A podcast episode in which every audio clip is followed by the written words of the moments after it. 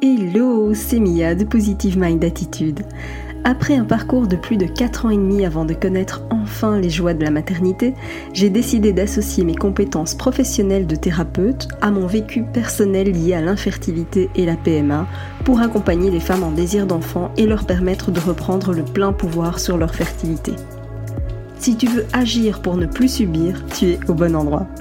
Que tu sois suivi médicalement ou non, mes conseils te permettront d'avoir un autre regard sur ton parcours et d'adopter une approche globale pour mettre toutes les chances de ton côté. Ensemble, brisons le tabou de l'infertilité. Si tu connais une femme qui est concernée par le sujet, je t'invite à lui partager cet épisode. Maintenant, installe-toi confortablement et c'est parti pour l'épisode du jour. PMA, comment digérer un résultat négatif? À force d'attendre cet enfant qui ne vient pas, on finit en général par se lancer dans cette grande aventure médicalisée de la procréation. La PMA. Alors la PMA, c'est quoi? Ben Souvent, évidemment, on va penser à l'insémination et la fécondation. Ce sont en tout cas les deux techniques les plus pratiquées. Et contrairement à ce qu'on pourrait penser, euh, c'est vrai que les chances de réussite de ces méthodes de reproduction assistée sont loin, loin, loin d'attendre les 100%. Hein, ça c'est clair. Alors on parle de 10 à 15% de taux de réussite pour les inséminations et on parle de 25 à 30% pour les fécondations. Donc évidemment, il n'est pas rare, compte tenu de ces chiffres-là, qu'elles ne portent pas toujours leurs fruits. Et que donc, forcément, même après une fécondation in vitro, il n'est pas rare que le test euh, revienne négatif, d'accord? Et ça, évidemment, je sais que, que tu en es consciente, bien sûr.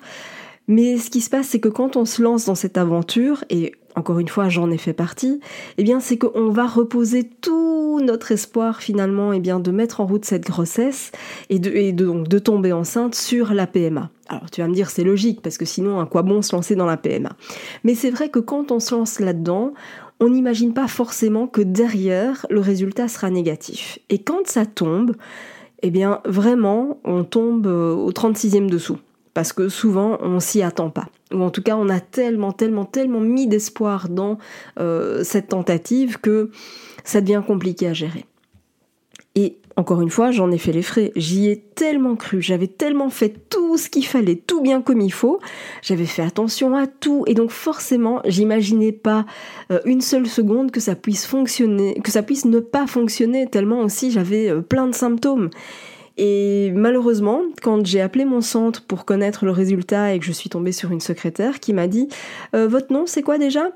Ah bon, ben le résultat c'est négatif, alors vous nous recontactez la semaine prochaine et, le médecin pourra vous en dire plus. Voilà, en gros, ça, ça a été le message que j'ai reçu comme annonce euh, d'un résultat négatif. Et clairement, je me suis effondrée. Je n'imaginais pas ressentir une douleur aussi forte. J'imaginais pas qu'on puisse se sentir tellement déchiré et vide de l'intérieur. J'avais, un ventre qui était hyper gonflé, j'avais plein de symptômes. Mais en réalité, tout ça, c'était lié au traitement, c'était lié à la stimulation. Et d'ailleurs, je devrais même dire hyperstimulation dans mon cas. Et donc jamais je n'aurais imaginé pour moi en tout cas que remonter la pente serait si compliqué alors c'est vrai globalement, hein, j'ai quand même un caractère plutôt bien trempé. Si tu me connais, tu, le sais. Euh, la difficulté, c'est pas quelque chose qui me fait peur. Et donc je, pensais vraiment être quelqu'un de, plutôt fort mentalement. Mais j'ai envie de dire ça, c'était avant la PMA. Hein. Euh, alors, je te rassure, rien n'a changé dans ma personnalité, évidemment. Euh, mais c'est juste que cet échec-là, qui arrivait après tellement d'années d'attente, et encore une fois, j'ai bien conscience que euh, ces quatre années d'attente au moment où c'est survenu, c'est rien en comparaison d'autres.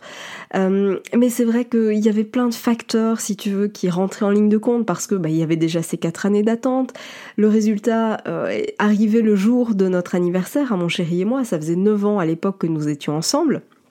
Et donc, euh, évidemment, tu peux imaginer toute la symbolique que j'avais déjà mis autour de, cette projection d'un résultat positif. Et donc, forcément, quand, euh, quand le résultat est arrivé et que j'ai compris que c'était négatif, la douleur était juste mais énormissime. Euh, et c'est là que j'ai commencé finalement à découvrir un peu le sens du mot dépression. C'est quelque chose qui ne m'était absolument pas familier. Je n'avais jamais connu d'épisode euh, dépressif dans ma vie. Et pourtant là, clairement, j'ai vraiment perdu le, goût de tout. Et d'ailleurs, je ne me reconnaissais même plus dans mes réactions. Alors, pour t'éviter de sombrer toi aussi dans cet état-là, eh bien j'aimerais te partager quelques conseils issus finalement de ma propre expérience et aussi, tu t'en doutes, euh, du quotidien, de mon quotidien aujourd'hui, à force d'accompagner les femmes qui, euh, qui sortent de résultats négatifs parce que très souvent euh, j'aimerais qu'il en soit autrement j'aimerais qu'on me contacte euh, j'ai envie de dire en amont qu'on me contacte dès le démarrage d'un projet bébé. Mais c'est rarement le cas. En général les femmes qui me découvrent eh bien elles se sont déjà ramassées pas mal de difficultés elles se sont ramassées pas mal d'épreuves et ça devient compliqué. Donc du coup eh bien voilà pour toi. Voici trois conseils pour digérer au mieux un résultat négatif. Le premier conseil, il va te sembler super simple, mais c'est de garder espoir. Alors peut-être que tu es à ta première, deuxième, troisième insémination et que ça n'a pas marché. Peut-être que tu as fait une FIV et que tu as l'impression que cette FIV, euh, voilà, ben ça n'a pas marché et que tu as l'impression que ça ne fonctionnera jamais. Alors j'ai juste envie de te dire, reste confiante. Alors je sais que c'est beaucoup plus facile à dire qu'à faire, mais ne perds surtout pas espoir parce que déjà il y a plusieurs tentatives qui sont euh, autorisées. Donc si elles sont autorisées, c'est pas pour faire joli, parce que dis-toi bien que toutes ces tentatives-là, ça coûte aussi énormément d'argent à la sécurité sociale. Donc si on te permet selon ton pays euh, de faire X tentatives, eh bien c'est pas pour rien, d'accord? C'est que ça a déjà porté ses fruits à partir de autant de tentatives, d'accord? Donc garde bien ça en tête. Euh, en plus, ce qu'il faut te dire aussi, c'est que le centre PMA euh, qui t'a pris en charge, ça lui a aussi permis d'en apprendre plus sur toi, sur ta physiologie, sur ton fonctionnement, et donc ça va permettre aussi eh bien, de faire des ajustements sur la prochaine tentative. D'accord? Donc ça c'est vraiment super important. Et ce que je voudrais aussi partager avec toi, c'est de te dire que évidemment, si après cet échec qui m'a qui m'a mis dans un gouffre énormissime, si j'avais su juste après cet échec-là que je serais enceinte à peine trois mois plus tard, tu te doutes bien que je n'aurais évidemment pas réagi de la même manière. Alors tu vas me dire oui, on peut pas le savoir à l'avance et c'est une certitude. Et c'est aussi pour ça que je tiens à te rappeler que peut-être une merveilleuse surprise t'attend peut-être tout bientôt, et ça on n'en sait rien, d'où l'importance de garder espoir. Le deuxième conseil que j'ai envie de te donner, c'est surtout euh, de garder, comment dire, de garder la valeur que, tu as. C'est-à-dire d'éviter de te dévaloriser. Pourquoi? Parce que la plupart du temps, quand on, on a plusieurs tentatives qui n'ont pas donné le résultat qu'on souhaite, eh bien on commence à culpabiliser en se disant que c'est notre faute si ça n'a pas fonctionné. Pourtant, Dis-toi bien que seule une personne aussi courageuse, battante et méritante a le courage de se lancer dans la PMA, parce que c'est loin d'être un parcours de santé. Donc continue à être positive, à prendre soin de toi pour récupérer autant physiquement que mentalement. Ça, c'est vraiment essentiel parce que tu sais à quel point quand on est fatigué, on a le moral dans les chaussettes d'ailleurs. Et c'est souvent quand on est aussi en période prémenstruelle où on a tendance à voir les choses euh, sous un angle totalement sombre, tu vois. On n'a pas du tout la même vision qu'en temps normal et c'est lié au bouleversement hormonal. Et ça, il faut bien le garder en tête. Donc surtout, ne te dévalorise pas et surtout, ce que j'aimerais te dire par rapport à ça, c'est que tu ne te définis pas à ta capacité à être mère, d'accord? C'est une femme, un homme, peu importe, on ne se définit pas à sa capacité à devenir parent. On est avant tout une femme, on est avant tout un homme. Euh, on se définit par plein, plein, plein d'autres choses que la maternité ou la parentalité. Et donc, ce serait hyper réducteur de, comment dire, de te définir toi-même à ce rôle-là tu n'es pas que ça dans ta vie, d'accord? Et ça vraiment c'est essentiel parce que tu verras qu'une fois maman, tu auras aussi envie qu'on s'adresse à toi ou qu'on te reconnaisse pour toutes tes autres euh, qualités, pour toutes tes autres, euh, tous tes autres domaines de vie finalement et pas uniquement le fait que tu sois maman. Et ça c'est vraiment essentiel de le mettre en pratique dès maintenant. Et puis surtout ce que j'ai envie de te dire aussi, c'est n'hésite pas à en parler. Parce que c'est vrai que plein de femmes, après une tentative euh, qui, n'a pas fonctionné, préfèrent finalement nier ce résultat négatif. Et en tout cas, c'est ce que j'ai fait. Hein. J'ai pas honte de le dire, moi. J'ai voulu me faire croire que euh, ce test négatif ne m'affecterait pas tant que ça, hein, surtout parce que j'avais envie de tenir bon devant les autres, tu sais, quand, on est en famille, quand on est entre amis, euh, mais aussi évidemment au travail, hein, où on a, on a vraiment cette obligation finalement de faire semblant de rien et de faire croire que tout va bien. Mais tu peux pas faire semblant que tout va bien. Tu peux pas faire semblant de ne pas y penser euh, et tu ne peux pas passer tout simplement à autre chose en un claquement de doigts. C'est pas comme ça que ça fonctionne. Et donc plus tu vas reporter le moment de te confronter à ce que tu ressens, plus dur ça va être compliqué. Donc vraiment, c'est important de te sentir entouré, euh, d'avoir le soutien de tes proches, euh, de ton conjoint, de ton partenaire. C'est vraiment essentiel de pouvoir en parler. Alors bien sûr, choisis bien là où les personnes à qui t'en parles, euh, parce que l'idée c'est de, passer un bon moment avec eux, de te sentir soutenu, réconforté, et pas d'avoir droit à un questionnaire digne de la Gestapo avec des, des conseils qui n'ont pas été sollicités. D'accord? Donc choisis bien les personnes à qui t'en parles, mais vraiment être entouré, c'est essentiel.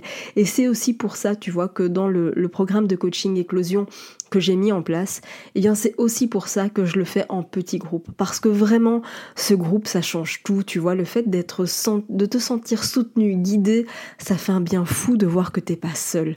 Et donc parle-en, choisis les personnes à qui tu en parles, mais vraiment c'est super important. Et si tu te rends compte que pour toi, c'est impossible de mettre en place les conseils que je, que je t'ai expliqués précédemment, eh bien alors c'est qu'il est vraiment urgent de te faire accompagner, de te faire aider par un professionnel.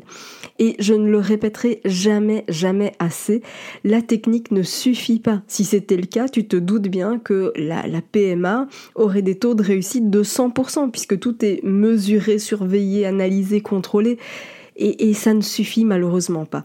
Donc ce que j'ai envie de te donner encore comme conseil, c'est de penser aux plus grands sportifs. Ils peuvent être aussi doués qu'ils veulent, sans une excellente préparation mentale, eh bien le résultat serait loin d'être à la hauteur. Alors j'ai aussi envie de te dire que pour une grossesse, c'est un peu la même chose. Tu vois, il y a plein de facteurs qui rentrent en ligne de compte, dont l'aspect émotionnel, la fatigue, le stress. Dis-toi que ton corps, il a besoin d'énergie pour mettre en route une grossesse. Et si tu es au bout du rouleau physiquement et mentalement, eh bien c'est beaucoup plus compliqué dans ces conditions-là. Donc à toi de faire en sorte d'être la mieux préparée possible pour aborder la suite plus sereinement. Et encore une fois, fais-moi confiance, la vie réserve parfois de merveilleuses surprises. Et si jamais tu te dis que les miracles c'est pas pour toi, eh bien j'ai juste envie de te, de te demander de repenser à une citation assez célèbre d'ailleurs, euh, qui te rappelle qu'on vit sur une planète bleue qui tourne autour d'une boule de feu qu'on appelle Soleil et qui est suivie par une lune qui déplace les mers. Alors si tu crois pas au miracle, eh bien regarde autour de toi et contemple la nature et tu verras qu'en réalité tout est un miracle. Merci d'avoir écouté cet épisode jusqu'au bout. Si tu veux aller plus loin et bénéficier de plus de conseils, télécharge maintenant mon guide offert sur positivemindattitude.fr. Pour encourager ce podcast, merci de mettre une note et ou un commentaire sur ta plateforme d'écoute. Je te dis à très vite pour un prochain épisode.